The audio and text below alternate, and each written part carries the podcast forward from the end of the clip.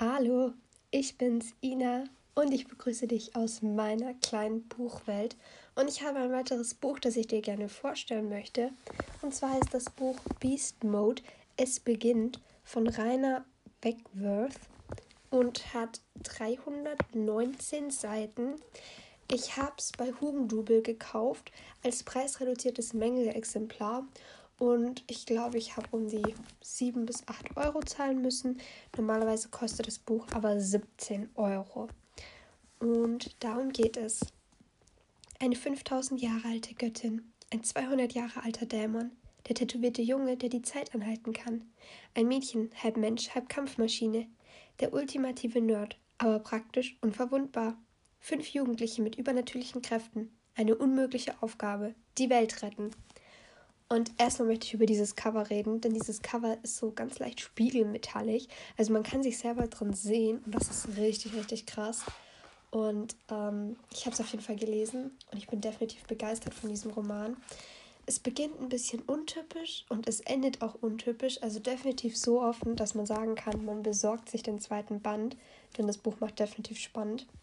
Ähm, es hat so ein bisschen so mit Zeitreisen im Begriffen und die Aufgabe besteht eigentlich, dass die fünf Jugendlichen in verschiedene Zeiten reisen und da Dinge verändern, sodass sie in der Zukunft existieren.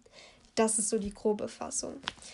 Mm, ich persönlich fand aber das erste Kapitel relativ spannend und ich würde den Prolog auch einfach gern mal vorlesen. Vielleicht kann man sich dann so ein bisschen besser vorstellen, was so eigentlich die Intention hinter diesem, ähm, ja, hinter diesem Buch ist. Ähm, ich würde dem Buch allgemein 5 von 5 Punkte geben. Und wenn man hier irgendwie eine Kommentarfunktion hat, kannst du mir ja gern mal schreiben, ob du das interessant findest, wenn ich so eine Stelle aus dem Buch vorlese, ob das bei dir irgendwas bewirkt, dass du sagst, du willst das Buch kaufen ähm, oder ob ich das lassen soll. Prolog aus Beast Mode, es beginnt. Der Raum war karg eingerichtet zweckmäßig, so wie man das von einer Militäreinrichtung erwarten konnte. Außer einem Metalltisch befanden sich nur zwei Plastikstühle und ein Flachbildfernseher darin.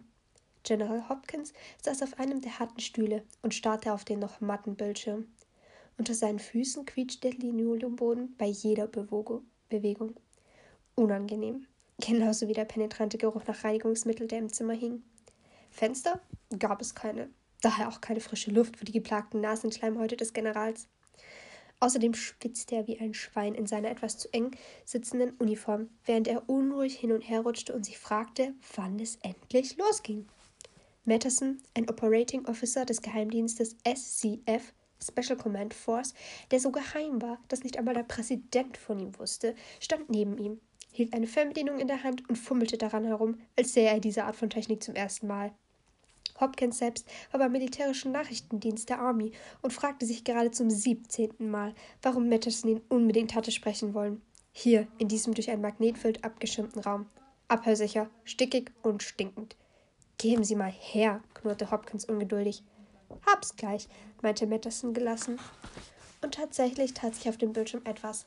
Das Bild eines jungen Mannes mit bleicher Haut und wilden, fast weißen Haaren erschien wie aus dem Nichts und wurde zum Standbild, dessen grüne Augen den General anzuschauen schienen.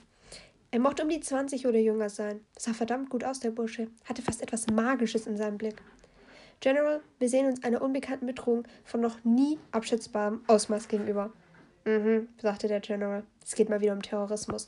Der junge Typ da auf dem Bild war wahrscheinlich ein Verdächtiger. Obwohl, irgendwie wirkt er nicht wie ein Terrorist in seinem gepflegten altmodischen Anzug im Stil der 70er Jahre. Er hätte man für ihn für einen Partyhelden halten können. Aber heutzutage wusste man ja nie. Das Böse laute überall und in sämtlichen Erscheinungsformen. Terrorismus war allerdings nicht sein Aufgabenbereich, solange er keine militärische Einrichtung bedrohte oder es Angehörige der Streitkräfte betraf. Normalerweise kümmerte sich CIA oder FBI um solche Burschen. Hm, merkwürdig, aber seine Neugier war geweckt. Wer ist das? fragte er nennt sich Damon Gray. Nennt? Der General hob seine Augenbraue. So genau wissen wir das nicht. Als er das erste Mal vor über 200 Jahren in Paris auftauchte, war sein Name noch François Beauvoir. Aber danach hat er sich mindestens ein Dutzend Mal umbenannt. Sagten Sie gerade über 200 Jahre? Der General ächzte. Ja, Sir. Die Person, die Sie hier sehen, ist kein Mensch. Hopkins hielt die Luft an. War Matterson übergeschnappt? Zumindest nicht im eigentlichen Sinne. Körperlich entspricht er vollkommen unserer Art, aber er hat ein paar außergewöhnliche Fähigkeiten. Wenn das kein Er ist ein Dämon, sagt er selbst von sich. Unsterblich, sagt er ebenfalls über sich. Kam zur Zeit der Französischen Revolution in unserer Welt. Seitdem treibt er auf der Erde sein Unwesen. Der General spürte jedes einzelne der 65 Jahre seines Lebens auf seinen Schultern ruhen. Als er das hörte, sein ohnehin schon übergewichtiger Körper war irgendwie in den letzten zwei Minuten noch schwerer geworden und presste ihn regelrecht auf den Stuhl, während dicke Schweißtropfen seinen Nacken hinabrollten und den Schweifen und den steifen Kragen seines olivgrünen Hemdes aufweichten. Hopkins konnte kaum glauben, was Matterson da behauptete, aber er wirkte vollkommen ernst. Außerdem würde er es nicht wagen, einem General der Streitkräfte irgendwelchen Unsinn aufzutischen. Hopkins beschloss vorerst, seinen Unglauben hinten anzustellen und dem Nachrichtenoffizier weiter zuzuhören. Sie sprachen von Fähigkeiten? Matterson drückte einen Knopf auf der Fernbedienung und der Bildschirm erwachte erneut zum Leben. Der junge Mann schaute in die Kamera, dann wandte er sich ab und blickte auf seine Hände, die kurz darauf zu leuchten begannen. Was danach geschah, ging so schnell, dass Matterson ihm die Szene dreimal in Zeitlupe vorspielen musste, damit Hopkins mitbekam, was in der Aufnahme passierte. Zunächst schien Grace Hände zu brennen. Dann schoss ein Leuchten daraus hervor und blendete die Kameralinse, die kurz darauf nur noch schwarz zeigte. Matterson spulte die Aufnahme zum Standbild des jungen Mannes zurück, der nur erneut wie ein harmloser 17-Jähriger wirkte. Die Kamera ist übrigens geschmolzen, meinte der Offizier ruhig. Unsere Wissenschaftler haben das bisschen Metall und Plastik, das noch übrig war, untersucht und festgestellt, dass die Temperaturen von über 900 Grad am Werk waren. Grundgütiger, stöhnte der General. Und die Energie kam tatsächlich aus seinen Händen? Dann überspringen wir noch ein bisschen. Kommen wir lieber zu Amanda Nichols. Das Gesicht eines hübschen Mädchens mit schwarzglatten Haaren kam zum Bild, in der Stirn zu einem Pony geschnitten. Ein Gesicht, um das jede Frau der Welt beneidete. Was schätzen Sie, wie alt sie ist? 16? fragte der General vorsichtig. Fast richtig, mit dessen Grenze selbstzufrieden. Ihr Alter wird auf 5000 Jahre geschätzt. Sie behauptet, die Enkeltochter des legendären Pharao Djoser zu sein. Wir haben Bilder von ihr auf einem Mantra-Leaves aus dem alten Ägypten gefunden. Hopkins schluckte schwer. Ganz schön alt, stöhnte er und fühlte sich selber noch älter. Aber fit. Madison lächelte. Behalten Sie die Uhrzeit im Auge. Die Aufnahme stammt von einer Überwachungskamera hier in Washington, in der Nähe der National Gallery of Arts. Oben lief ein Timer, der die Uhr zeigte. 2.43 Uhr. Zu sehen war eine Straßenecke, die verlassen dalag. 30 Sekunden vergingen, dann trat eine junge Frau in Shorts und schulterfreiem schwarzen T-Shirt ins Bild, die mit raschen Schritten auf einen abgestellten schwarzen Porsche zuging. Wie aus dem Nichts tauchten vier Männer auf. Alle trugen Hoodies, sodass ihre Gesichter nicht zu sehen waren. Was dann geschah, war so schnell, dass Hopkins Mühe hatte, der Sache zu folgen. Dann machen wir mal noch weiter. Sie ist halt, wie gesagt, ähm, ja, eine sehr gute Kämpferin und kann Leute eben, ja, sirenenmäßig betäuben. Das Gesicht eines jungen Mannes erschien, haarlos und vollkommen tätowiert. Sein Körper sieht genauso aus. Er ist tatsächlich erst 16 Jahre alt. Die meisten davon hat er in Waisenhäusern oder Pflegefamilien verbracht.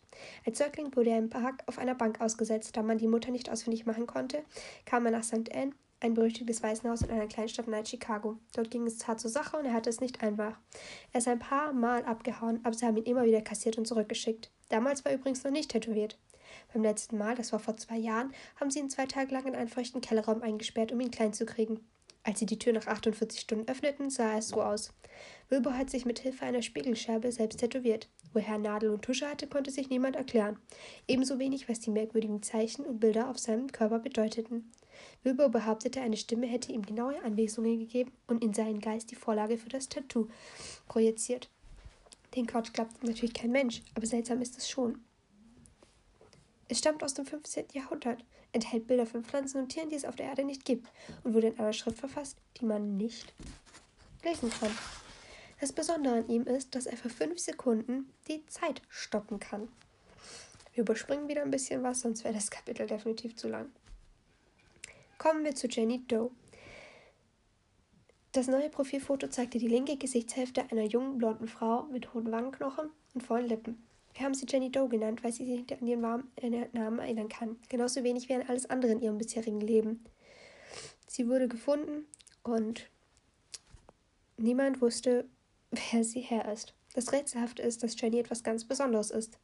Dämonin, Göttin, Mutantin, rätselte der General laut mit. Nein, ein ganz normales Mädchen, bis auf einen Unterschied. Sie ist zur Hälfte eine Maschine.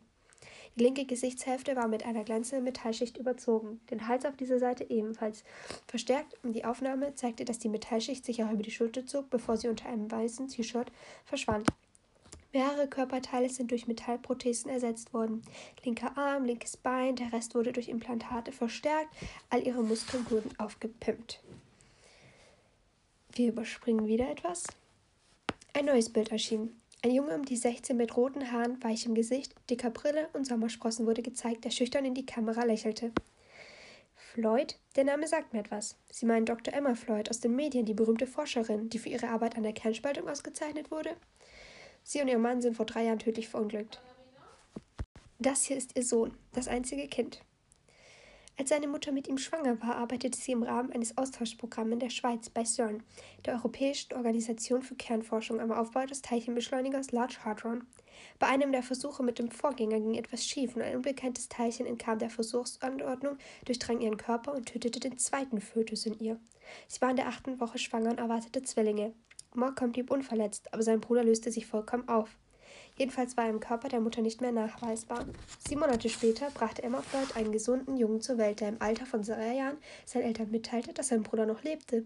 Allerdings körperlos, als Energiewesen, das ihn ständig begleitet und beschützte. Und das ist auch wirklich nötig, denn Malcolm passieren ständig Dinge.